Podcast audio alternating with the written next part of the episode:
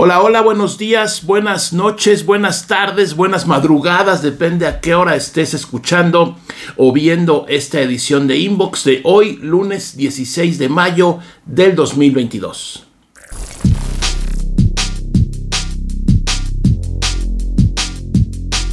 Bienvenido, mi nombre es Javier Matuk.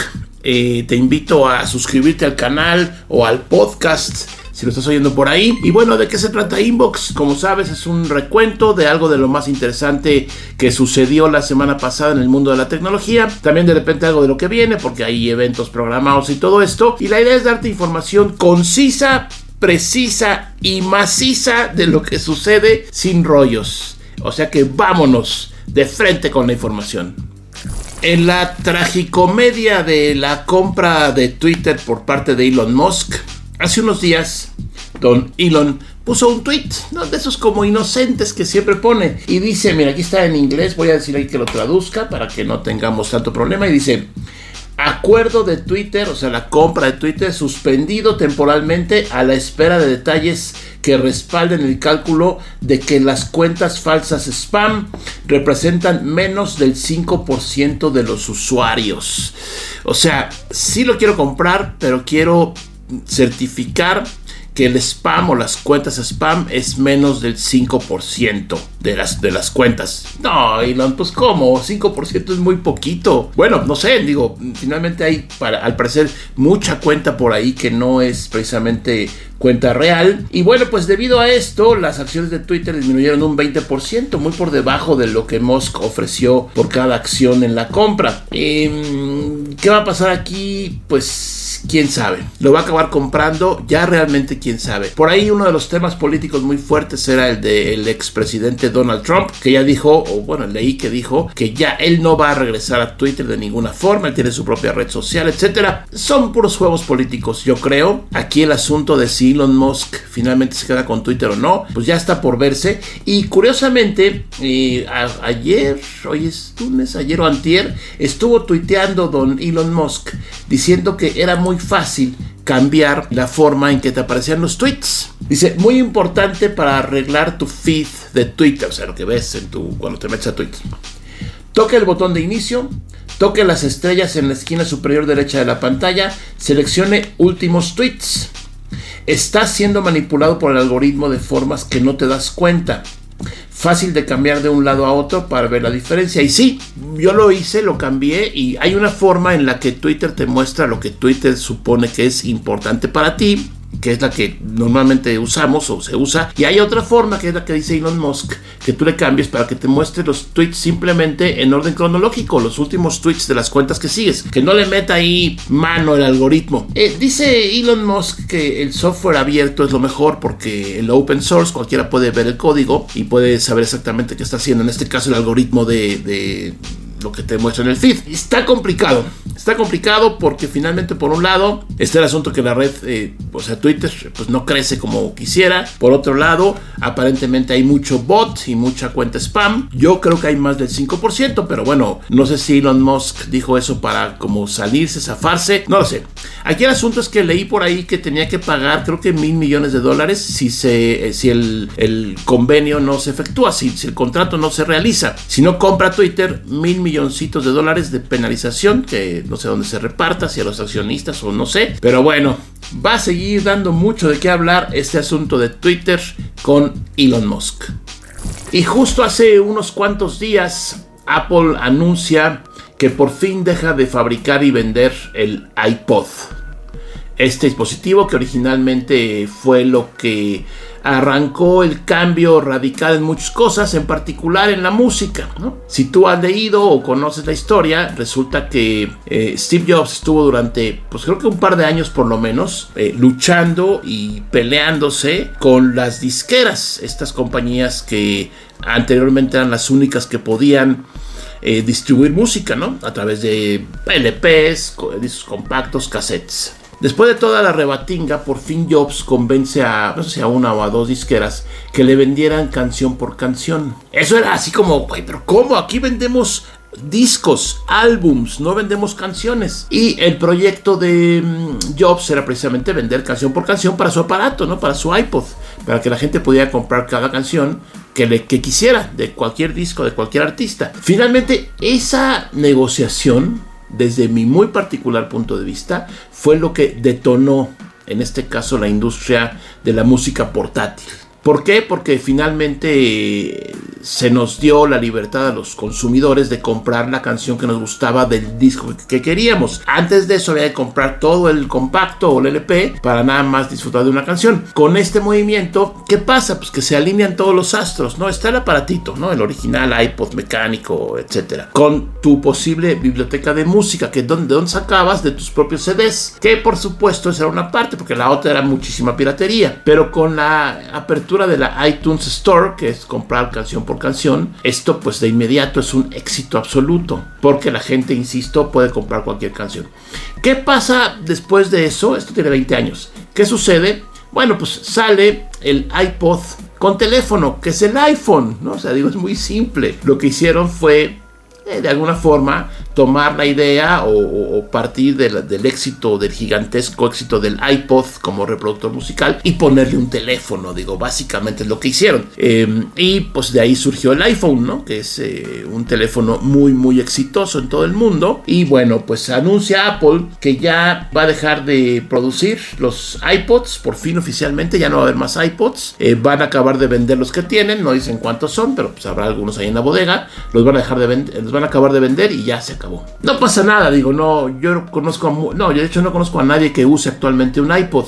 Sí conozco a gente que tiene guardados por ahí un iPod que los usó. Yo tengo uno que no lo encuentro, ya lo busqué, lo rebusqué y lo recontrabusqué y no lo puedo encontrar. Espero algún día cercano eh, encontrarlo. Era uno de estos iPods con disco duro, creo que de 40 gigas o 60 gigas, no sé. Nuevecito prácticamente. Le puse un, estuche y, y pues está íntegro. Espero que funcione la batería todavía. Pero bueno, pues larga vida a este asunto de la música. Ahora ya estamos en stream, ¿no? Ahora ya cambió otra vez todo porque ya estamos eh, suscritos de alguna forma o escuchamos música sin costo de algún servicio de stream y ya el concepto de comprar la canción ya pasó, ya eso ya no existe, ¿no? Habrá que preguntarle a los músicos cómo les ha ido. Y yo eh, siempre leo ahí como dos, eh, pues historias, ¿no? La de los músicos se confiaban y, y se apalancaban totalmente la disquera y la de los músicos que nunca han tenido una disquera o que después ya la tuvieron, ¿no? Entonces allá habrá que ver,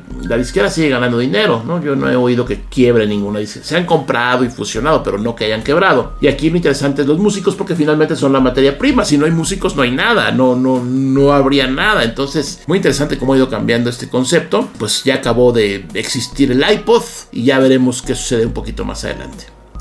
Vámonos con la encuesta de la semana, que en esta ocasión la hice en LinkedIn, esta red social que como tú sabes es una red profesional básicamente para buscar trabajo, pero bueno, ahí hay más cosas. Y lo que pregunté es, ¿ya regresaste a la oficina? Eh, la respuesta, bueno, votaron 1446 personas, muchas gracias. Y pues está, está mezclado eh, el resultado. El 25% dijo, sí, todo normal. Ya regresé, ya se acabó la pandemia, no pasa nada. El 33% dice, más o menos, estoy en híbrido. Este asunto de como tú sabes es que vas uno o dos días a la semana a la oficina. Para el caso de los que trabajen en alguna oficina mediana grande, es en híbrido 33%. Y no, me quedé en home office 43%. No la mitad, pero el porcentaje más alto. Ahora, por aquí vi algunos comentarios muy interesantes de la gente que hizo favor de comentar que dice, bueno, es que tu perfil es de gente pues, más tecnológica y en el caso de la tecnología es más común que haya home office. Sí, estoy de acuerdo.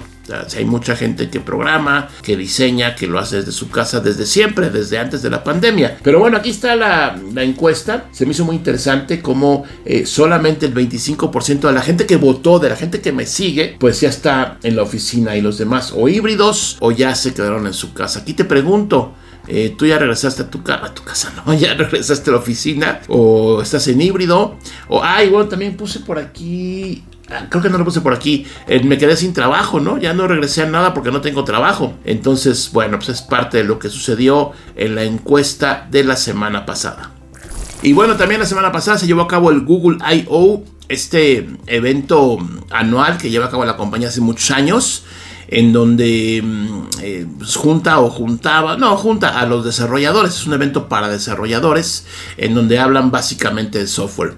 Esto se lleva a cabo ahí a menos de un kilómetro de las oficinas de Google en Mountain View, que se llama el Shoreline Amphitheater, es un espacio ahí abierto para conciertos y otro tipo de actividades. Y ahí llevó a cabo eh, Google el I.O. desde hace muchos años. Antes era en San Francisco, luego aquí en el Mountain View. En 2020 no hubo, 2021 fue presencial, perdón, fue virtual y 2022 lo hicieron híbrido. Eso de híbrido habría que ver cómo estuvo lo híbrido, porque tú puedes ver en la, en la transmisión del keynote pues que había ahí un poco de gente en el auditorio, pero no mucho. Entonces, quién sabe cómo estuvo el asunto realmente. La cosa es que se llevó a cabo este evento y de manera virtual, que es como seguramente muchos de los que lo seguimos estuvimos atentos a los anuncios. ¿Y qué anunciaron? Bueno, pues Android 13. Eso ya se veía venir. Eh, ahorita la última versión beta, o sea, el, beta está disponible para teléfonos Pixel 6 e inferiores. Eh, algunos cambios por ahí del Android 13 pues son mucho estéticos y cosméticos. Eh, ya lo estaremos platicando obviamente cuando se acerque la fecha de lanzamiento. Pero ¿qué más anunciaron? Pues el Pixel Watch, este equipo que fue filtrado días antes o semanas antes, este nuevo reloj. Hay que recordar que mm, Google compró a Fitbit, esta compañía que hace, fabrica eh, una gama muy amplia de pues, dispositivos, en este caso de relojes inteligentes. Sería lógico pensar que el nuevo Google, ¿qué se llama? Pixel Watch, Pixel Watch, eh, pues tendría muchas de las funciones de Fitbit, ¿no? Pues, si lo compraron, pues, pues yo creo que es para aprovecharlo. Pero bueno, ya veremos. También anunciaron los Pixel Buds Pro, unos eh, audífonos que quieren competir contra los AirPods Pro de Apple con cancelación de ruido activa, soporte para audio espacial y otras características por ahí. Del lado de los teléfonos anunciaron el Google Pixel 6A que es como el 6 chavito, como el 6 no tan potente, porque está el 6 y el 6 Pro. Y este 6A cuenta una cámara de 12 megapíxeles, un lente de ultra gran angular también de 12 megapíxeles 449 dólares, o sea, unos como 9 mil pesos aproximadamente. Eso en Estados Unidos, ¿eh? el precio oficial allá. Es esta versión recortada de la línea 6 de Pixel que no ha llegado a México. No sé si va a llegar a México. Yo pregunto y me dicen no sabemos. Mira, Google ya vende aquí en México hardware, ¿no? Vende los Wi-Fi, vende las cámaras Nest, vende los eh, Chromecast eh, y otros dispositivos. No sería tan extraño que llegara a México el teléfono, pero también cuántos van a vender a nivel porcentaje, a nivel penetración de mercado mínimo. Es un teléfono poco más de nicho para la gente que le gusta el producto. Habría que, por supuesto, mm, pues, gastarle un buen en marketing, en traer los equipos, en homologarlos, todo eso. ¿Quién sabe si lo van a traer? Yo creo que no, pero bueno. También anunciaron nada más el Pixel 7 y el 7 Pro, en donde esta, este, el nuevo hardware de Google normalmente lo hacen, el, evento de lanzamiento lo hacen por ahí agosto-septiembre, normalmente en Nueva York. Este año quizás sí va a haber ese evento presencial, pero lo que sí va a haber es el nuevo em, Pixel 7, Pixel 7 Pro, que obviamente pues tendrá más funciones, ¿no? Ya veremos todos los detalles. Y también anunciaron el regreso a las tabletas con la Pixel Tablet. Funcionaría con su procesador Tenor o Tenor de Google, que es el, procesador que hacen ellos, que fabrican ellos. No usan Snapdragon, no usan eh, em, MediaTek, no usan nada. Ellos hacen su propio procesador, lo cual los pone pues, en una división aparte de todos los demás. Y también por ahí, pues salió un videito de los de lo que serían los Google Glass. ¿Te acuerdas de los Google Glass? Que esto, este proyecto que era, pues siempre fue un experimento, ¿no? Ellos nunca dijeron que era un producto a la venta. Simplemente había una versión de Google Glass que podías comprar los desarrolladores. Que costaba creo que mil dólares o algo así. Y ellos nunca dijeron, sí, vamos a vender el Google Glass ya mañana. No, eh, es un experimento y ahora parece que regresa en otra versión, en otra forma de utilización que va más, en este caso con la demo que, que vimos, era eh, traducción eh, en tiempo real, Entonces la gente que se pone con los Google Glass, que es un software ahí traductor, pues yo te hablo en mi idioma y lo configuro para que te traduzca del español al chino y te traduce en tiempo real. Esa es la demo que hicieron de, este Google Glass. Y, ah, déjame enseñarte, me mandaron un regalito, me está muy padre. Me mandaron esto que es el termo oficial del Google I.O. 2022, que seguramente si hubiéramos ido nos lo hubieran regalado, pero nos lo mandaron. Muchas gracias a Google, está muy padre el termo, lo voy a guardar. Eh, es para agüita o lo que le quieras poner, ¿no? No, nada. Eh, gracias por el detalle a Google México, que fue el que mandó estos eh, pues, recuerdos de el Google I.O. 2022. Yo quisiera ir, obviamente, a ver si 2023, si es que invitan a mucha gente, invitan a prensa internacional, a ver si me invitan a mí, obviamente, y pues ahí, ahí te platicaré. Y bueno, pues continuando con la información, resulta que la UNAM, que es la Universidad Nacional Autónoma, de México, la universidad más grande del país, pues está desarrollando esto que se llama eh, Vaccine el nombre está raro, pero olvídate del nombre. Es el Brain Advanced Computer Surgery Simulator. ¿Qué tal mi inglés? No, no, ya estoy listo. Bueno, la cosa es que el vaccine es un dispositivo em, que está siendo desarrollado por la UNAM que permite simular operaciones en el cerebro. Ojo, eh, o sea, no es cualquier ahí robotito que hace cosas, es un simulador, como su nombre lo dice, en donde los estudiantes pueden simular y aprender las cirugías más complejas y peligrosas sin poner en riesgo a nadie, porque como era esto antes, pues operaban en vivo a seres humanos y no, pues la regamos, ching, pues ya hicimos esto y es el cerebro, ahí no hay eh, mucha reparación que hacer. En el caso de este vaccine, lo que permite especialmente a los estudiantes, pues simular, ¿no? Como un simulador simulador de vuelo, ¿no? Como aprenden a, volar los pilotos o parte de su aprendizaje es con el simulador. Aquí en este caso el vaccine. Está muy interesante, muy muy interesante. Al usar este simulador, los usuarios van a sentir hasta la más mínima sensación y resistencia de los tejidos a ser cortados o manipulados. O sea, tiene como tracción, por decirlo de alguna forma, para que cuando están abriendo por ahí alguna parte del cerebro, pues la respuesta eh, en, sus del aparato, ¿no? En los en el equipo sea similar a la de cuando estén operando a alguien humano, ¿no? Una persona, un ser viviente. Muy interesante. Aquí se mezclaron, por supuesto, la realidad virtual, la robótica, son tecnologías súper importantes. Es donde yo siempre he dicho y sostengo y mantengo y afirmo que estas tecnologías son de nicho. Eh, todo lo que, bueno, ahora le llaman metaverso, ¿no? Pero todo lo que tiene que ver con realidad virtual, realidad aumentada, 3D y todo, son excelentes para ciertos nichos. Y más nicho que esto es imposible, ¿no? O sea, un simulador de operaciones del cerebro. Eh, qué bueno que lo están haciendo y me da mucho gusto. Me da mucho más gusto que lo esté haciendo la UNAM. Empezaron hace seis años, o sea, no es una cosa de un mes. Y bueno, pues felicidades. Espero que les funcione, les sirva mucho a los médicos cirujanos eh, del cerebro, que son los neurocirujanos, ¿no? Yo conozco a un par, bueno, un amigo mío es neurocirujano y le digo, ¿cómo le Me dice, pues, y él no aprendió con el simulador, él aprendió pues normalito, ¿no? Mis respetos a todos los médicos en general, a los cirujanos también en general y a los que operan cosas muy sofisticadas como el cerebro, dobles respetos.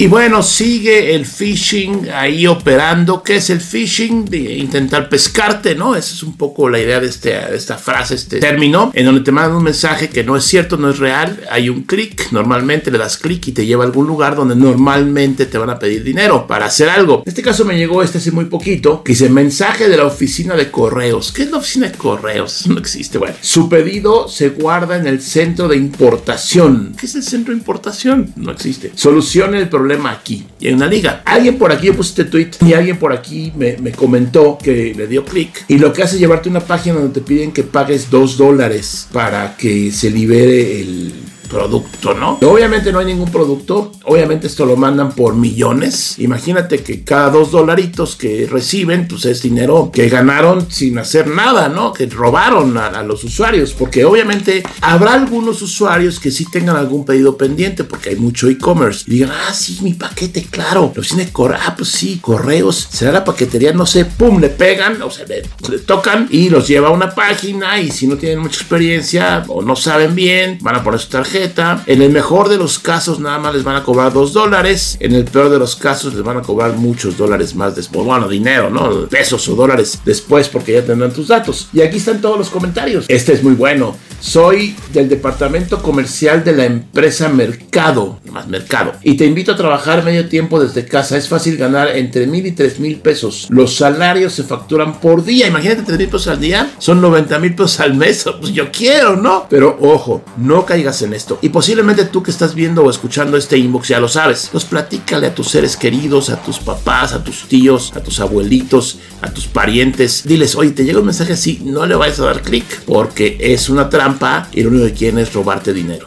En otras informaciones, ayer, domingo 15, si estoy bien, sí, domingo 15 de mayo, pudimos observar muchos millones de personas el eclipse, este eclipse total de luna que se vio en este lado, ¿no? En Norteamérica, Sudamérica, Asia y Europa, pues casi todo el mundo. También se llama luna de sangre, ¿no? Y obviamente, pues, ¿qué pasó? Que todos salimos a tomarle fotos a este fenómeno. Y bueno, mira, yo puse por aquí un tweet, ¿no? Casualmente, no, no es cierto, lo puse con toda la intención donde te preguntaba o te decía comparte tu foto del eclipse, ¿no? Yo tomé esta foto con un Galaxy S22 Ultra que tiene el modo de luna, donde de alguna forma como que inventa la luna, porque tú estás así apuntando a la luna, te acercas, te acercas, te acercas, se ve un manchón, de repente el software dice, ah, es una luna, entonces la redibuja, es la realidad, y lo hace muy bien, porque no hay forma de que un teléfono se acerque tanto a un objeto tan distante, por más que sea el Galaxy S35000 o cualquier teléfono, no hay forma, no físicamente los lentes no dan, entonces lo que hicieron fue con esta inteligencia artificial, pues eh, mejorar la foto. Ahí está la foto que yo subí, eso cuando empezaba. Y luego muchas, muchas eh, fotos me hicieron favor de compartir aquí en Twitter. A ver, yo no estaba diciendo, dime qué teléfono tienes y cómo toman la foto, pero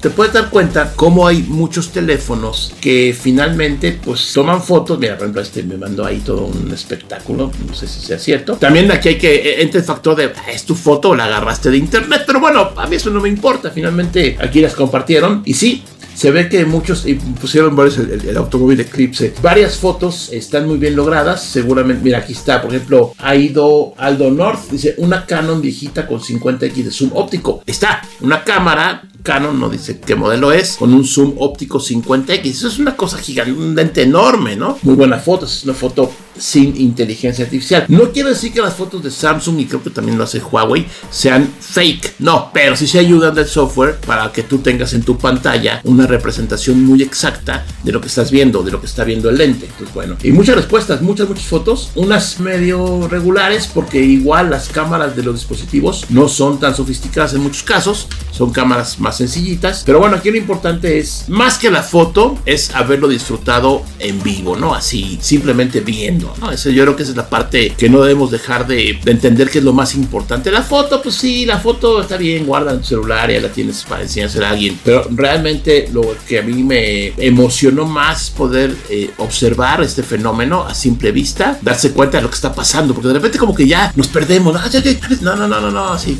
dura mucho tiempo. Darte cuenta de lo que está pasando, cómo está ahí sucediendo este eclipse y cómo luego se pone la luna medio rojita, por eso la luna, ¿qué de sangre? Pero bueno, muchas gracias a toda la gente que mandó sus fotos a este tweet, ahí está, muchas, muchas, muchas. Aquí mandó este, pues una piedra o no sé qué es eso. Ah, una tortilla, claro, tortilla y un aguacate. Muy bien, está bien, es su eclipse, cada quien su eclipse, aquí cada quien sus eclipses como estos del coche y bueno, muchas fotos que me hicieron favor de compartir aquí en Twitter, lo cual obviamente siempre les agradezco. Si no me sigues en Twitter, aquí está mi mi usuario que es jmatuk. Ahí si gusta seguirme, por ahí publico todos los días, muchas veces al día, con información también que considero interesante y muchas preguntas. Me gusta preguntar, ¿qué pasa con esto? ¿Qué pasa con aquello? ¿Cómo te ha ido con esto? Y afortunadamente, normalmente mucha gente tiene hace el favor de responderme. Y por otro lado está este asunto del tiroteo que hubo hace un par de días en un supermercado ahí en Buffalo, en Nueva York, donde una persona blanca, y lo menciono así porque esa es la historia, de este, de este fatal suceso, entra a un supermercado a matar a negros. Así de sencillo. No, no, hay que darle vueltas. Que, el blanco matando negros. Este cuate se puso un, no sé, una GoPro o algo en, el casco, en la cabeza o algo y pues grabó todo lo que hizo, ¿no? Por ahí he leído varios comentarios de ese video donde dice que es básicamente un FPS, ¿no? Un, un, juego, ¿no? Cualquier juego de first person shooter, pero el problema es que este fue en la vida real. Entiendo que mataron o mató al menos 10 personas. Y luego también por ahí leí que en el supermercado había un cuate blanco. A ese no le disparó, a ese le dijo discúlpame y se siguió matando. Un chavo de 18 años que a los 18 años no sé qué tan desarrollado tienes tu, pues tu, no sé, tu, tu, sistema mm, psicológico, eh, tus valores, miles de cosas, ¿no? Desafortunadamente esto pasó, sí, mucho por el acceso a las armas tan sencillo que es en otros países, en particular en Estados Unidos, pero otro es, pues nos deja ver por ahí dos cosas, ¿no? La primera es cómo se puede grabar un tiroteo y subirlo a redes sociales. O sea, ¿quién lo subió? Porque al cuate que hizo la balacera que mató, lo agarraron, ¿no? Ahí está, lo tienen, la policía lo tiene. Y seguramente la camarita, ah, no, ya me acordé, perdón, era un live, ya me acordé, sí, era un live. O sea, no, no lo grabó y luego lo subió, perdón, no, no, no, era un, un live, pues peor aún, ¿no? Y por ahí veía las declaraciones de alguien de la policía de Buffalo, ahí de ese lugar, que decía, no, vamos a hablar con las principales redes sociales para tratar de eh, de limitar y eliminar esto. Entonces imagínense lo que sería tecnológicamente hablando y económicamente hablando, que un software esté en tiempo real analizando todos los lives que hay en el mundo de forma simultánea y cuando vea una ametralladora o, o entienda que hay una ametralladora, pues lo intente bloquear. Estaría muy padre, pero estaría muy complicado. Yo creo que eso no va a funcionar. Aquí, desafortunadamente, lo que nos espera son, pues, desafortunadamente, más eventos como este. Por ahí de gente que está mal de sus cerebros, hasta locos, para decirlo de una forma muy simple. Y en este caso, este blanco gringo matando a negros gringos. Eso es lo que pasó. No, que no le den vueltas, ¿no? Pero bueno, desafortunadamente. Y bueno, ya casi nos vamos. Algunos comentarios. Dice Raúl André Naranjos a Copa. Con madres estuvo el limbo de hoy. Saludos a toda la comunidad fieles, fan del ingeniero Matuk. Gracias, que el inbox pasado hablé un poco del datos del Día de la Madre, ¿no? Que fue hace unos días. Pablo Guzmán, buen día, ingeniero Matuk. Yo siempre busco un teléfono para mi mamá y mi esposa con buena cámara y almacenamiento para las fotos a los hijos y nietos. Muy bien, gracias, Pablo. Ah, y otro comentario de Pablo Guzmán. ¿Qué pasa cuando te roban el cel y lo apagan? Hablaba yo de esta aplicación WeHelp que eh, es para localizar a todos tus familiares. Hay otras, ¿no? La, ¿qué? 360. Otra que se llama 360 algo. Están las propias aplicaciones de, por ejemplo, Google Maps, están las de iPhone con Find My, etcétera. Dice, ¿qué pasa cuando te roban el celular y lo apagan? Me pasó en la semana y, ya no hay forma de rastrear el equipo y recuperarlo, ni con la búsqueda del dispositivo de Google o de Apple. Pues sí, es que si lo apagan, ya no lo van a encontrar. Igual está por ahí reportada y grabada la última localización que, que, que, el equipo emitió o que el sistema detectó. Pero si apagan el equipo, no, pues no hay forma. O sea, no, no hay forma de rastrearlo, por más sofisticado que sea el asunto. Pero bueno pues ni hablar. Cox Kiwi, le hago una cordial invitación para probar la antena Starlink en la Sierra Totonaca. Mándeme mensaje para ponernos de acuerdo. Gracias, pero pues no tengo planeado ir, ¿no? Si en algún momento sucede, pues estaría padre probar ahí Starlink en la sierra. Muy interesante. Habría que preguntarle a nuestro amigo de dónde consigue la energía eléctrica, ¿no? Esa es la otra parte de la historia, pero bueno, muy interesante. Isaac Ventura, cuando leí en el título Madres Tecno, dije, pues sí, el Inge habla de puras madres tecno. Híjole, Isaac, sí, pero no, no les digo madres. Eso era por el Día de las Madres, nada más. Emanuel Cuyo, Don Matok, les hubiera preguntado el promedio de precios de los celulares en las, de las mamás en México, porque 10 mil pesos son dos meses de mi trabajo. Investigue cuál es el precio promedio para que no se vaya tan alto. Sí, Emanuel, lo dije y lo sé, 3 mil pesos por ahí es el precio promedio que se paga por un celular. Lo dije en el video varias veces. Y yo dije, bueno, ok, están los más económicos. Yo me quiero centrar en los de 10 mil. Sé que para mucha gente es imposible comprar un celular de 10 mil pesos, lo sé. Pero bueno, finalmente tuve que tomar una decisión y que tomé, ¿no? Hablar de celulares de 10 mil pesos. Pero sí, el precio promedio son 3 mil, creo que 3 mil 500, si mal no recuerdo. El precio promedio de celulares que se compran en México. Mexicano Alegre, gracias por leer mi comentario. Buen episodio y tiene usted razón. Hay más canales que hablan de más temas que solo hacen reseñas de teléfonos y eso es bastante importante. La tecnología no se limita a eso y su canal es el mejor ejemplo de ello. Y es cierto, no lo había pensado, pero el metaverso y la realidad aumentada seguirán siendo de nicho por mucho tiempo, al igual que otras tecnologías, incluso como algunas que no se volvieron exitosas como los teléfonos modulares, LG, Motorola, Project ARA de Google y las televisión las televisiones con 3D. Saludos. Gracias, Mexicano Alegre. Sí, justo lo acabo de comentar, ¿no? Eh, las tecnologías estas son de nicho, ¿no? Como este asunto del simulador para operaciones del cerebro de la UNAM. poquito antes lo dije. Pero bueno, gracias por tu comentario, Mexicano Alegre. Se terminó este inbox de hoy, lunes 16 de mayo del 2022. Muchas gracias por verme, por escucharme. Te invito a suscribirte al canal si no lo has hecho o a suscribirte al podcast. Estamos en Spotify, Apple Podcast, Google Podcast, todo lo que se de podcast. Ahí estamos. Muchas gracias por aquí. Te espero con más contenido, obviamente. Recordando que la tecnología es para mí una pasión. O sea, es, es apasionante. Vienen por ahí lanzamientos. Hay muchas cosas esta semana. Luego por ahí hay un viaje y te platicaré. Pero bueno, mientras tanto, muchas gracias. Y por aquí nos vemos con mucho más contenido para ti.